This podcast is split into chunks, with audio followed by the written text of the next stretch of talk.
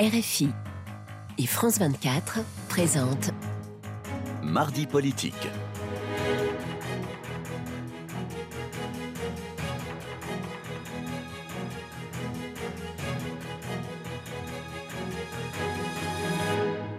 C'est l'heure de mardi politique sur France 24 et RFI. Bonsoir Frédéric Rivière. Bonsoir Rosine, bonsoir à tous. Et ensemble, nous recevons Jean-Louis Bourlange, président de la Commission des Affaires étrangères de l'Assemblée nationale et député modem des Hauts-de-Seine. Bonsoir à vous. Bonsoir et merci d'avoir accepté notre, invitation. Alors en France, Emmanuel Macron a appelé à redoubler d'efforts pour parvenir à un cessez-le-feu durable dans la bande de Gaza. Et samedi, euh, le ministre américain de la Défense a demandé à Israël de protéger les civils palestiniens en déclarant dans ce type de combat, il parle bien sûr de guerre urbaine, le centre de gravité, c'est la population civile. Et si vous la poussez dans les bras de l'ennemi, vous remplacez une victoire tactique par une défaite stratégique. Donc on voit bien que le ton monte entre, euh, contre le gouvernement israélien. Euh, est-ce qu'il prend le risque euh, d'une critique mondiale? Est-ce que c'est en tout le cas. gouvernement israélien? Oui, est-ce que c'est la. je, je ne sais pas s'il prend le risque. Je crois qu'effectivement, il y a un, mécontentement assez, assez grand, euh, une critique assez grande, qui n'est pas universelle. Par exemple, un pays comme l'Inde, qui a toujours été, on va dire, assez réservé sur le, sur le monde musulman, est, plutôt favorable à Israël. Il y a des gens qui restent favorables à Israël, mais la, critique est quand même très, très répandue. Mais le problème d'Israël, c'est le, le, seul interlocuteur qui soit important pour Israël, ce sont les États-Unis d'Amérique. Il ne faut pas se tromper. C'est ce que si les, États-Unis euh, ont traditionnellement toujours exercé une influence forte et ont fait plier en cas de désaccord, on fait plier Israël, par exemple, ne serait-ce que en 56 au moment de l'affaire de Suez, pour prendre un exemple parmi d'autres. Mm. Mais il y a eu euh, les opérations de M. Becker euh, contre Shamir, etc. Et, et quand il y a un conflit entre Israël et les États-Unis, euh, Israël dépend trop des États-Unis pour ne pas, euh, pour, ne, pas euh, en tenir compte.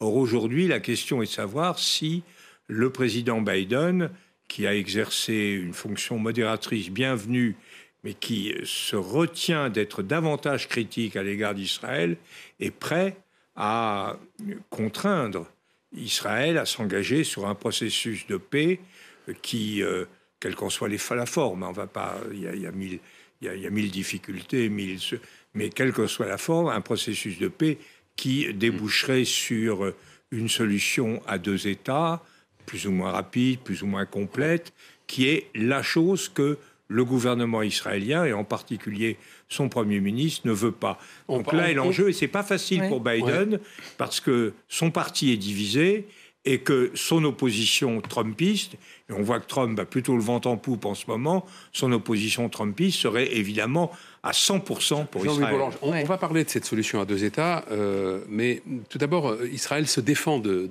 ses critiques euh, sur une, réponse qui finalement serait disproportionnée ou mal proportionnée, en expliquant que l'État hébreu est une démocratie qui mène une guerre légitime contre un adversaire qui veut le détruire.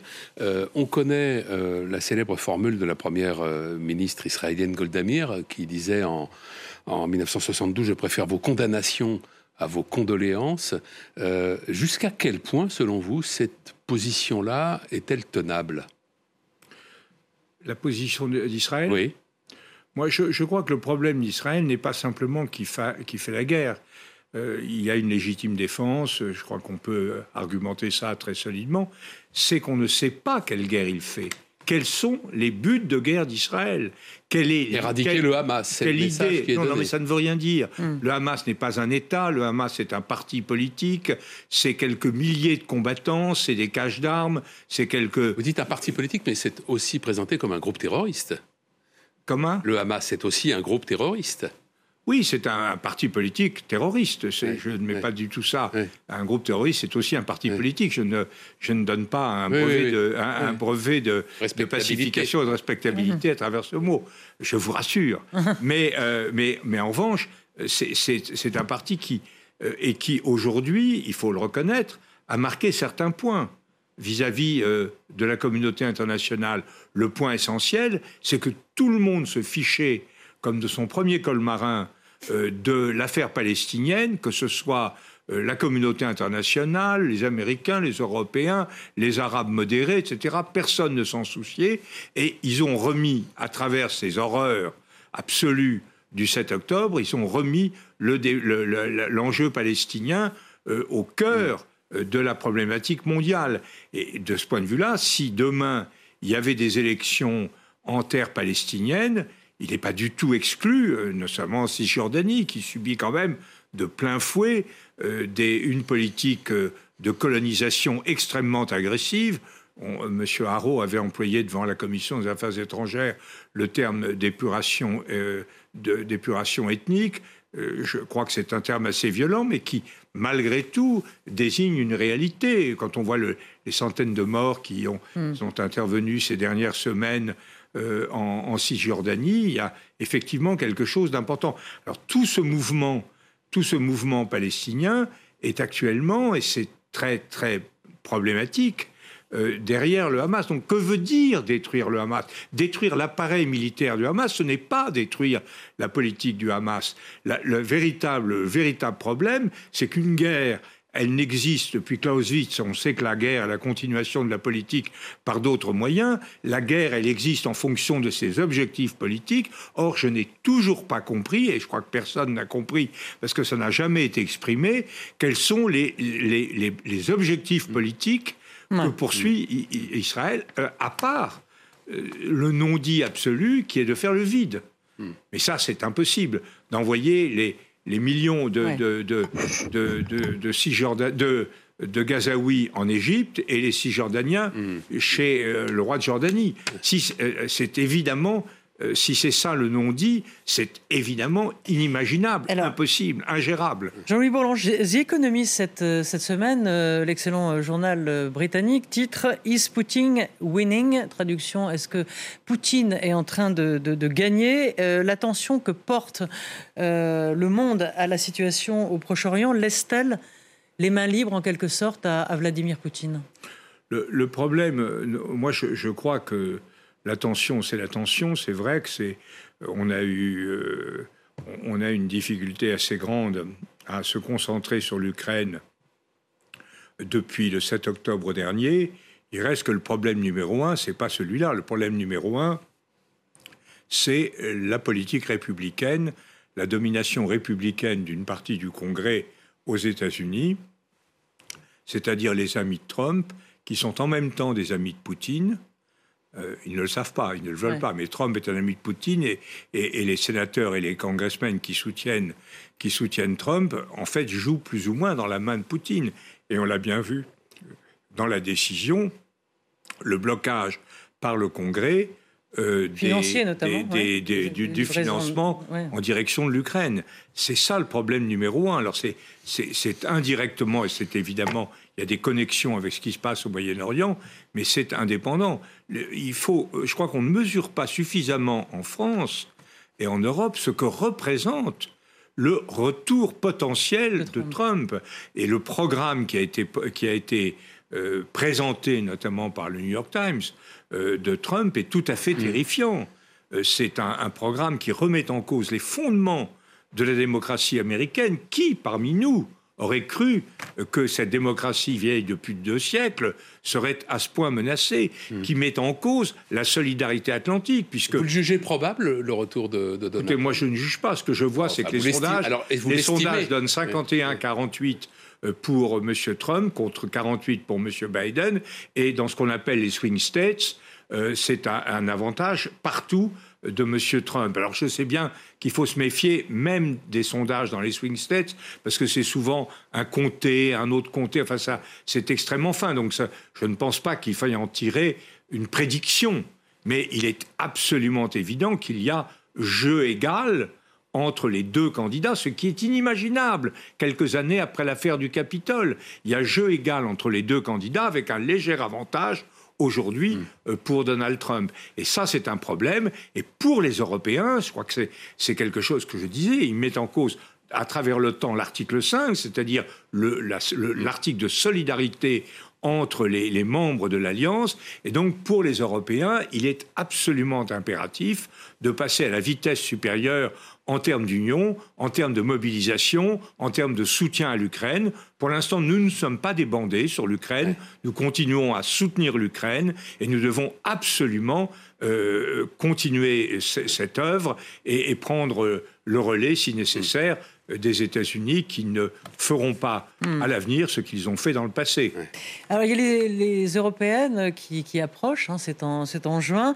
Le parti de la, majorité n'a toujours pas lancé euh, sa, sa, campagne électorale, alors qu'on voit bien que le Rassemblement national, euh, et notamment Jordan Bardella, Bardella lui, euh, ratisse déjà le, le, terrain avec des sondages, là pour le coup, ou qui est donné ou qui donne le Rassemblement national en tête. Est-ce que le parti Renaissance est en train de faire la même erreur politique que pendant les législatives, c'est-à-dire euh, prendre du retard et perdre du ah, temps Le parti Renaissance est le nôtre, et le MoDem et, ah le parti Horizon. Oui, bah oui. La majorité n'est pas la majorité reste reste au vestiaire alors que la euh, qu'on est en train de, préparer, euh, que le, combat est déjà engagé. Et ça, vous le déplorez J'ai été, ben, Bien sûr que je le déplore. De toute façon, je déplore profondément que l'enjeu européen ne soit pas perçu dans toutes ses dimensions à travers cette élection. Si on croit qu'on va dire, on va faire une politique nationale, alors on, a tous les ayants droit qui demandent des choses très légitimes, etc., indépendamment de l'Europe, et puis qu'après, à côté, on aura l'Europe, on dit, ah, il y a ceux qui sont pour, ceux qui sont contre, ça ne marchera pas. En réalité, euh, ce qu'il faut que, c'est ça l'enjeu véritable, c'est que nos compatriotes euh, français, mais également nos concitoyens européens, mesurent que ce qui se joue à travers mmh. l'enjeu européen, notamment à travers cette élection, ce sont deux choses essentielles. Première chose, est-ce que nous allons défendre ce que nous sommes, c'est-à-dire nos valeurs, nos principes, nos intérêts, notre influence, notre système démocratique, notre système juridique? Est-ce qu'on va se battre pour ça on va estimer que bah non, il y a Poutine Et deuxièmement, est-ce qu'on va se battre ensemble pour ça? C'est deux enjeux importants. Tant qu'on n'aura pas mis ça sur la table, on ne pourra pas mobiliser nos, concitoyens. Est-ce que, effectivement, on perd du temps. Jean-Louis Boulanger, est-ce que l'institution européenne a, jamais su se rendre euh, séduisante, euh, intéressante pour les citoyens européens? L'institution européenne, elle, elle marche euh, quand elle a les moyens d'agir. Par exemple, prenons l'exemple de, la monnaie. Prenons l'exemple de la monnaie, la monnaie, la monnaie unique. On a créé à Maastricht un système qui tient debout. On est pour ou contre, ça c'est un autre problème. Mais c'est un système qui tient debout. On a une banque fédérale, on a une monnaie et on a des politiques qui animent cette monnaie. Et c'est comme ça qu'on s'en est tiré de difficultés considérables à travers les crises successives. Euh, c'est un exemple. Quand on a fait la politique agricole commune du temps du général de Gaulle, on avait les instruments, ça marchait. Euh, on, fait, je prends deux exemples, mais je pourrais en prendre bien d'autres. Le marché intérieur a dynamisé en grande partie euh, l'économie. Nous avons, euh, nous avons mené une politique extrêmement cohérente en direction de l'Europe de l'Est. Regardez ce que ça donne. La Pologne, moi j'ai connu la Pologne en 1989, mm. c'était des gens qui vivaient dans la misère. Eh bien, 25 ans 35 euh, ans plus tard, c'est le contraire. Donc, euh, mais simplement, il faut que l'Europe ait des moyens. Or, les États se regardent comme des chiens de faïence. Est-ce qu'il faut plus de démocratie européenne un, Parlement qui ait plus de pouvoir? La démocratie européenne, je ne crois pas que ce soit, contrairement à ce qu'on dit, que l'Europe souffre d'un déficit de démocratie. Elle, elle, souffre d'un déficit de moyens. Euh, c'est-à-dire euh, beaucoup de décisions restent prises à l'unanimité. Or, l'unanimité, il faut savoir ce que ça veut dire. Ça veut dire qu'un État de quelques millions d'habitants comme la Hongrie peut bloquer 450 millions d'habitants. Hmm. Parce qu'à l'unanimité, je ne suis pas d'accord, on ne prend pas la décision? Bon, euh, c'est ce que j'ai dit à nos, nos, collègues du Rassemblement national. On avait un débat sur l'Europe la semaine dernière. On a dit, vous défendez l'unanimité au nom de la, de la grandeur nationale et de l'indépendance nationale, vous ne voyez pas que l'unanimité est un piège qui vous paralyse euh, bien davantage qu'il ne vous aide. Donc c'est un exemple. Les moyens budgétaires restent absolument dérisoires. Donc il y a, y a, une réflexion à mener et, on n'aide pas les Français et les Européens à concevoir ce qu'est l'Europe. Il faut répondre clairement pour que les gens puissent adhérer à ce projet ou le combattre, répondre clairement à trois questions. Qui, quoi, comment, qui sont les Européens, quelles sont les frontières, euh, comment, que fait-on ensemble? Non, quoi? Que fait-on ensemble? Et que fait-on séparément dans nos États? Et comment le fait-on? C'est la question démocratique. Or, moi, je peux vous démontrer que l'équilibre politique de l'Union européenne est un équilibre démocratique où il y a des gens élus au suffrage universel d'un côté et puis les gouvernements qui sont aussi élus au suffrage universel. Jean-Louis Bourlange, on va parler de la loi immigration qui sera, euh, euh, qui sera examinée en séance à l'Assemblée nationale à partir de, lundi prochain. D'abord, un, est-ce que ce texte a des chances d'obtenir une, une majorité? Et deux, euh, les centristes là-dedans, puisque vous, vous êtes... Euh, vous êtes centriste, vous étudiez, vous, je crois que vous préparez d'ailleurs un livre depuis longtemps qu'on a envie de lire sur, sur le centre et sa position aujourd'hui, à la fois son histoire euh, et à la fois euh, son rôle aujourd'hui. voilà, quel, quel, va être votre... Non, mais il y a, pour la première question, est-ce que ça va aboutir? J'en sais rien. Je crois que ce qui s'est passé en commission des lois est assez prometteur, c'est-à-dire que en commission des lois, il y a eu un accord euh, assez grand. Euh, euh, dans, dans, ma commission, il y avait certains articles qui ont été examinés. il y a eu un accord qui était assez grand. Donc je pense que c'est c'est pas mal. Et je pense que cette loi, il faut, moi, je, je la vois avec beaucoup de, d'humilité. C'est-à-dire c'est une loi qui améliore les choses, mais c'est pas la loi qui va résoudre tous les problèmes. ça, y compris pour l'AME, vous êtes d'accord avec ça? Non, mais ça, c'est vraiment extérieur au sujet. Ça, c'est vraiment extérieur au sujet. Non, moi, je crois que ce qu'on euh, on, a, ce qu'on a vu, c'est...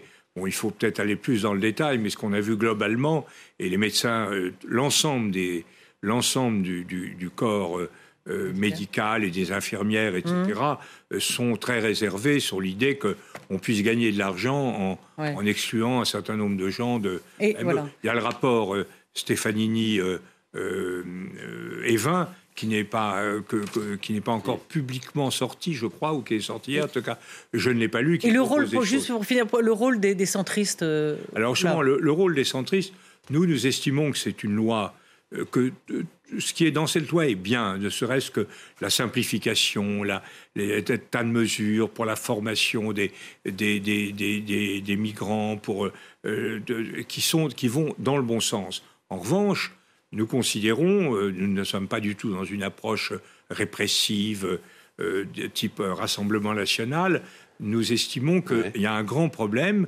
qui ne sera pas posé à travers cette, euh, cette loi, mais qu'il faudra, qu'il faudra poser, c'est le problème de à peu près 400 000 travailleurs qui font vivre des secteurs entiers comme la restauration et qui n'ont pas le, et c'est terminé. C'est terminé. Bah L'émission est terminée. Oui, c'est désolé. Ah bah vite, ah non, mais c'est moi qui suis trop bavard. Pour notre plus grand plaisir. Merci, bonne soirée. Merci, euh, Jean-Louis Bourlange.